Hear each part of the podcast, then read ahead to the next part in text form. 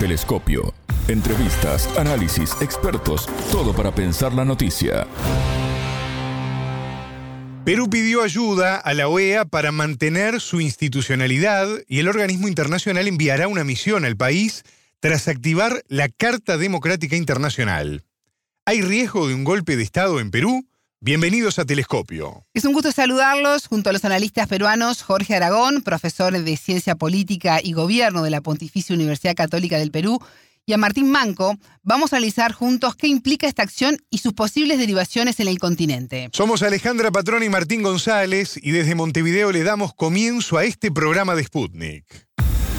En Telescopio te acercamos a los hechos más allá de las noticias. El gobierno del Perú considera que el envío de una misión conformada por diversos representantes de los estados que conforman la OEA resulta esencial para realizar una mirada neutral e independiente a la actual situación que vive el Perú y expresa su conformidad con dicha eventual visita. Expresar la disposición de la Organización de los Estados Americanos a brindar apoyo y cooperación a requerimiento del Gobierno del Perú mediante gestiones para promover el diálogo y el fortalecimiento de su sistema democrático de gobierno. Cuatro, designar un grupo de alto nivel conformado por representantes de los Estados miembros en concordancia con la Carta Democrática Interamericana para que realice una visita al Perú con el fin de hacer un análisis de la situación de la que se informará a este Consejo. ¿Dónde está el límite entre el respaldo de la OEA al pedido de ayuda del presidente Pedro Castillo para mantener la institucionalidad democrática en el país y acciones de posible injerencia por parte del organismo internacional. La línea puede volverse por momentos un tanto difusa, ¿no?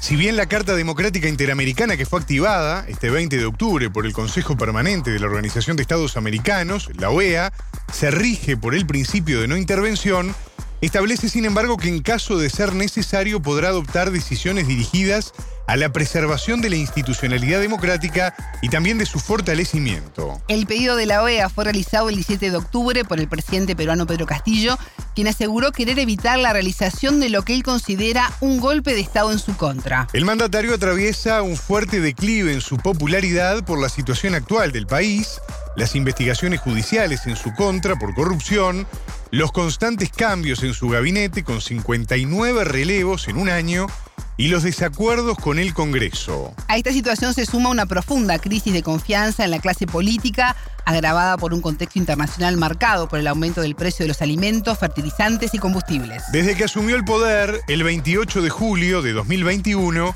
Castillo sufrió tres pedidos de vacancia y mantiene una fuerte disputa con el Congreso y la justicia. El presidente Perón asegura que es inocente de todo lo que se le acusa y que en su país estaría promoviendo modalidades de golpe de Estado, alterando el orden e institucionalidad. El entrevistado. Jorge Aragón, profesor de Ciencia Política y Gobierno de la Pontificia Universidad Católica del Perú. Bienvenido a Telescopio, ¿cómo estás? Es un gusto recibirte. Igualmente, ¿cómo estás, Alejandra? Muy bien, muchas gracias. El Consejo Permanente de la OEA aprobó este 20 de octubre el pedido que hizo el gobierno de Pedro Castillo para que se active la Carta Democrática Interamericana y se realice una visita para supervisar la situación del país. Jorge, ¿cómo ves esta resolución de respaldo a la preservación de la institucionalidad democrática y qué implica esta Carta Democrática Interamericana? Yo creo que estaba dentro de lo previsible, ¿no? Es una de las de las prerrogativas que tiene el Perú como como miembro de la OEA. Entonces, desde ese punto de vista, no no me parece que, que sea, digamos, un acontecimiento que nos tome completamente por sorpresa.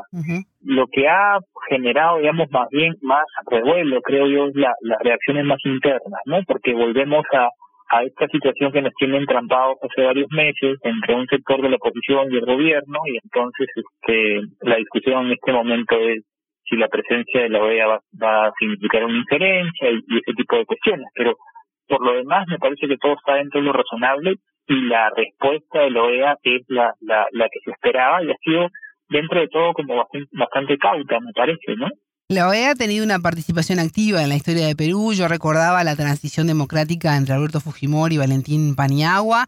El escenario, Jorge, ahora es distinto, ¿no? no la OEA además no está pasando por su mejor momento. Están creciendo las desigualdades en la región. ¿Qué acciones podría tomar el organismo internacional?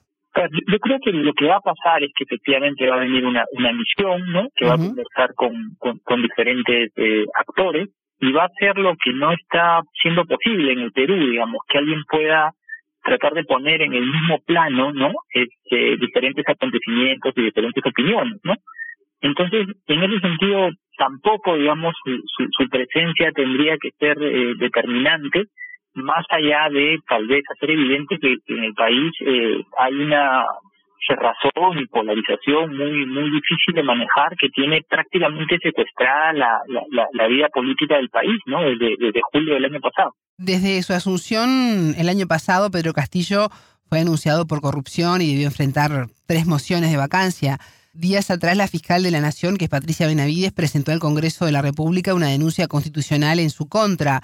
¿Cómo influye estas investigaciones en la inestabilidad política de su gobierno? Mucho, ¿no? Mucho, porque a ver, yo creo que las dos, pensando en, las posiciones, ¿no? Alrededor de lo que es el pedido de, la misión de la OEA y, digamos, el rechazo, ¿no? Yo creo que ambas versiones en principio tienen algo de, sustento. Me explico.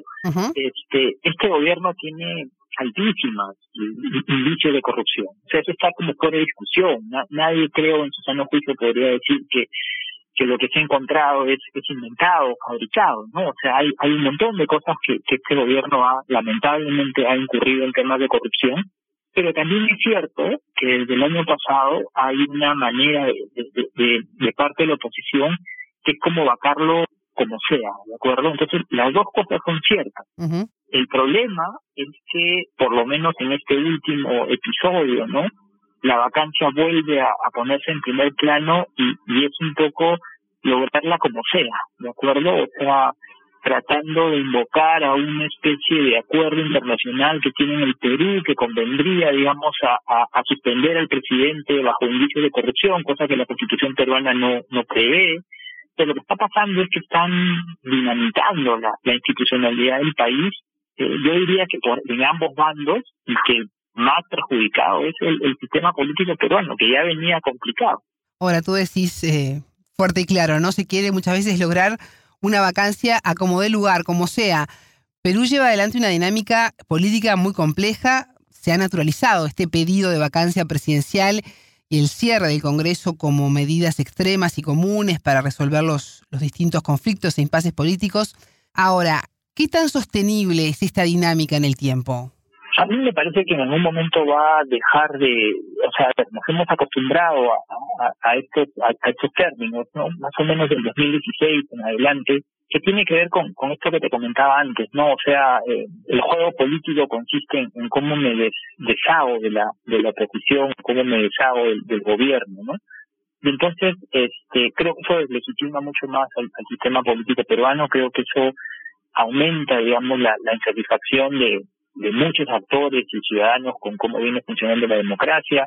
Pero no, no, no estoy diciendo que necesariamente que sea, digamos, este, el, inicio, digamos, de una nueva crisis política que podría terminar como, no sé, de, una manera todavía más complicada, pero pero me parece que se están sentando las bases para para una gran crisis. Eso sí creo, que están sentando las bases para para un momento de, de, de, mucho, de mucha confrontación y donde se van a abrir muchas posibilidades.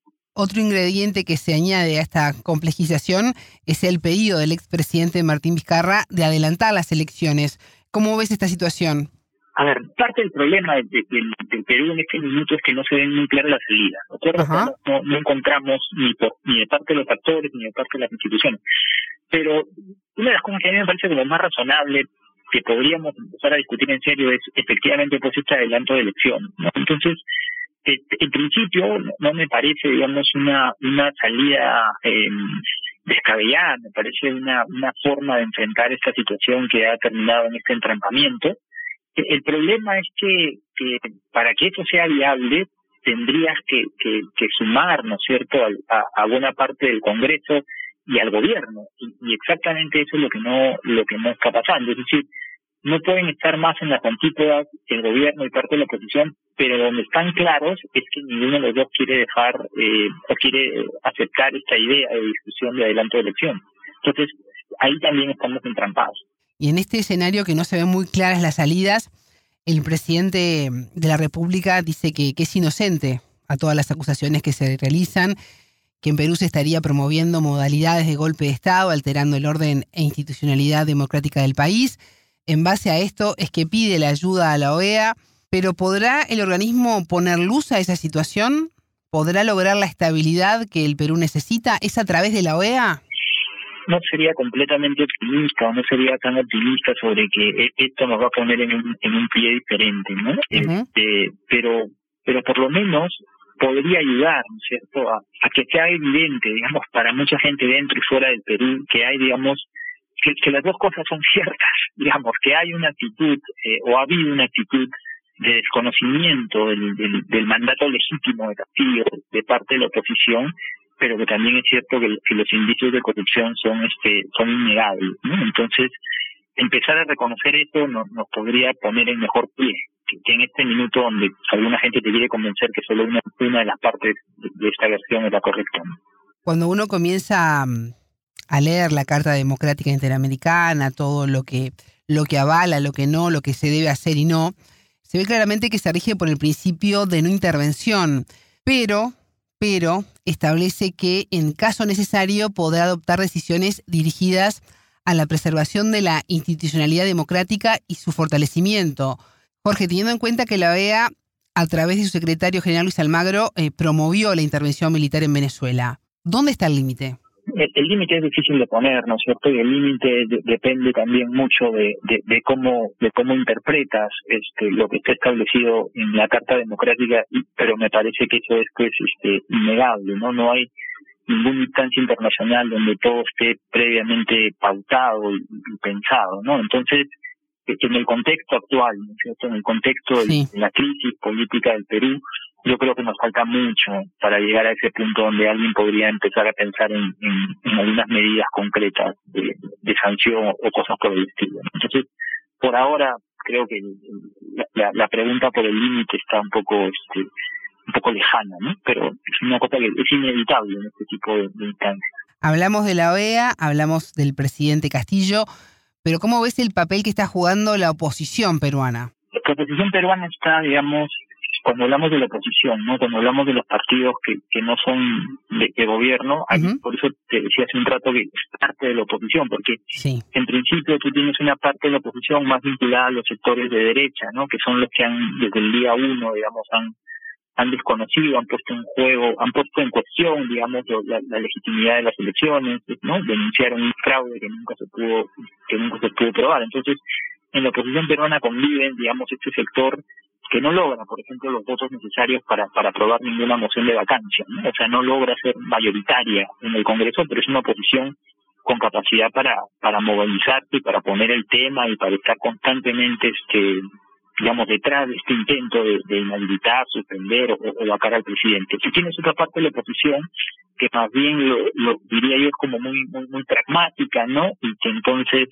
puede ponerse algunas medidas del, del gobierno, pero al momento de votar por la vacancia eh, o se abstiene o vota en contra, ¿no? Entonces hay ahí un sector más de centro, digamos, ¿no? Este, pero que de nuevo, ¿no? Lastimosamente también eh, le caen muchos indicios de corrupción, ¿no? Entonces está, está partida la oposición en dos bloques, diría yo.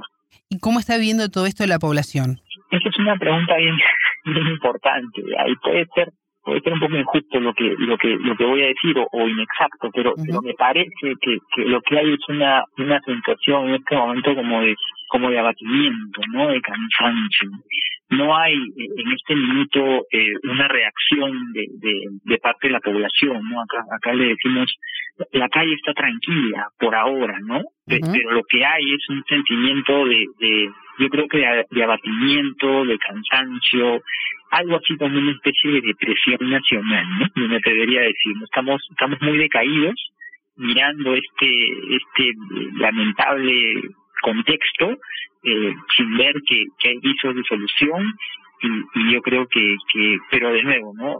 Probablemente a la, en la base, ¿no es cierto?, que estén incubando sensaciones de, mucha frustración y de mucha y de mucha disconformidad. Jorge, la pandemia pegó con muchísima fuerza en Perú. A esto se suman los, los efectos de la crisis internacional. ¿Qué consecuencias está teniendo esto en todo el país? Muchas, muchas consecuencias, porque mira, eso es parte del, del, problema que a veces no se, no se prevé, ¿no? Entonces, sin necesidad de, de, resolver las cosas tan simplemente, ¿no? Este gobierno, ¿no? Que, que efectivamente pues ha tenido una oposición, digamos, eh, desleal con los principios de la democracia, también ha mostrado visos muy altos de, de incompetencia, ¿no? Entonces, la crisis internacional en el Perú se va a sentir, sobre todo en los próximos meses, por todo un problema muy grande de compra de fertilizantes que el gobierno no ha podido este no ha podido conseguir, ¿no es cierto?, en el mercado internacional y entonces se prevé que va a haber una producción bastante menor de, alimentos, eh, si a eso le sumas este en fin, todo el tema internacional, eh, en el Perú va a haber hambre o, va a haber más hambre del que ya hay, ¿no?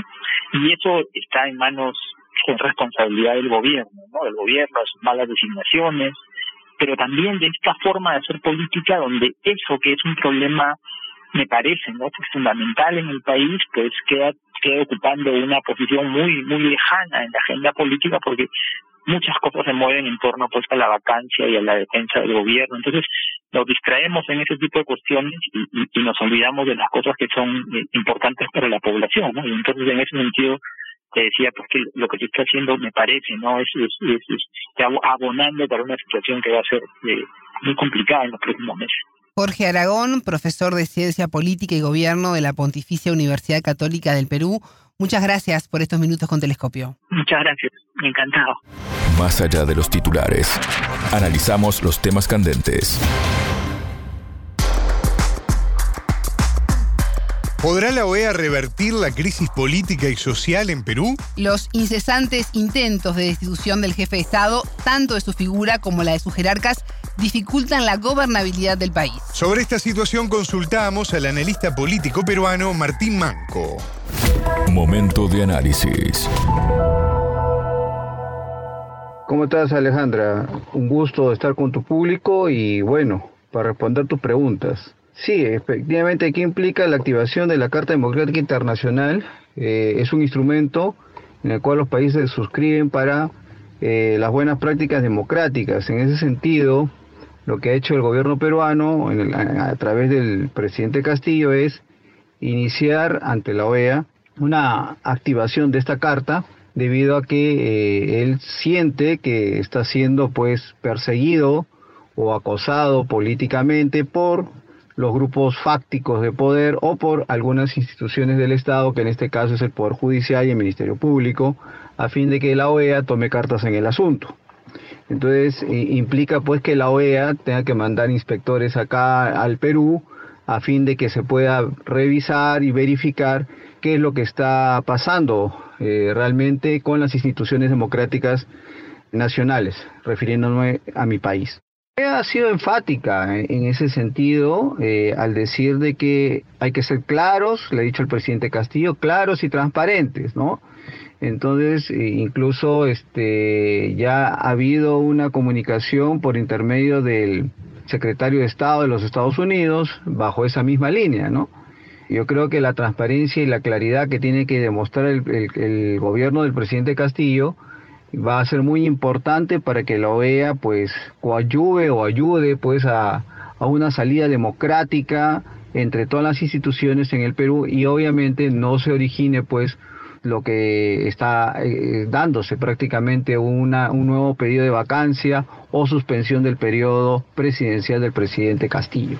El presidente Castillo pues eh, está empleando todos estos instrumentos para tratar de hacer viable su gobierno. Sin embargo, muy aparte de todo esto, hay un gran descontento generalizado en la población por las subidas de precios, por la falta de, capacidad del presidente de la República, en el caso del señor Castillo, su falta de liderazgo, todo eso también este, se tiene que tomar en cuenta, ¿no? Hay un gran descontento de la población con relación al, gobierno del señor Pedro Castillo. Telescopio. Ponemos en contexto la información. Hasta aquí, Telescopio. Pueden escucharnos por sputniknews.lat. Ya lo saben, la frase del día la escucharon en Telescopio. Todas las caras de la noticia en Telescopio. no sería completamente optimista o no sería tan optimista sobre que e, esto nos va a poner en un, en un pie diferente, ¿no? Pero por lo menos podría ayudar, ¿no es cierto?, a, que sea evidente, digamos, para mucha gente dentro y fuera del Perú, que hay, digamos, que, las dos cosas son ciertas, digamos, que hay una actitud eh, o ha habido una actitud de desconocimiento del, del, mandato legítimo de Castillo de parte de la oposición, pero que también es cierto que, que los indicios de corrupción son este son innegables. Telescopio, un espacio para entender lo que sucede en el mundo.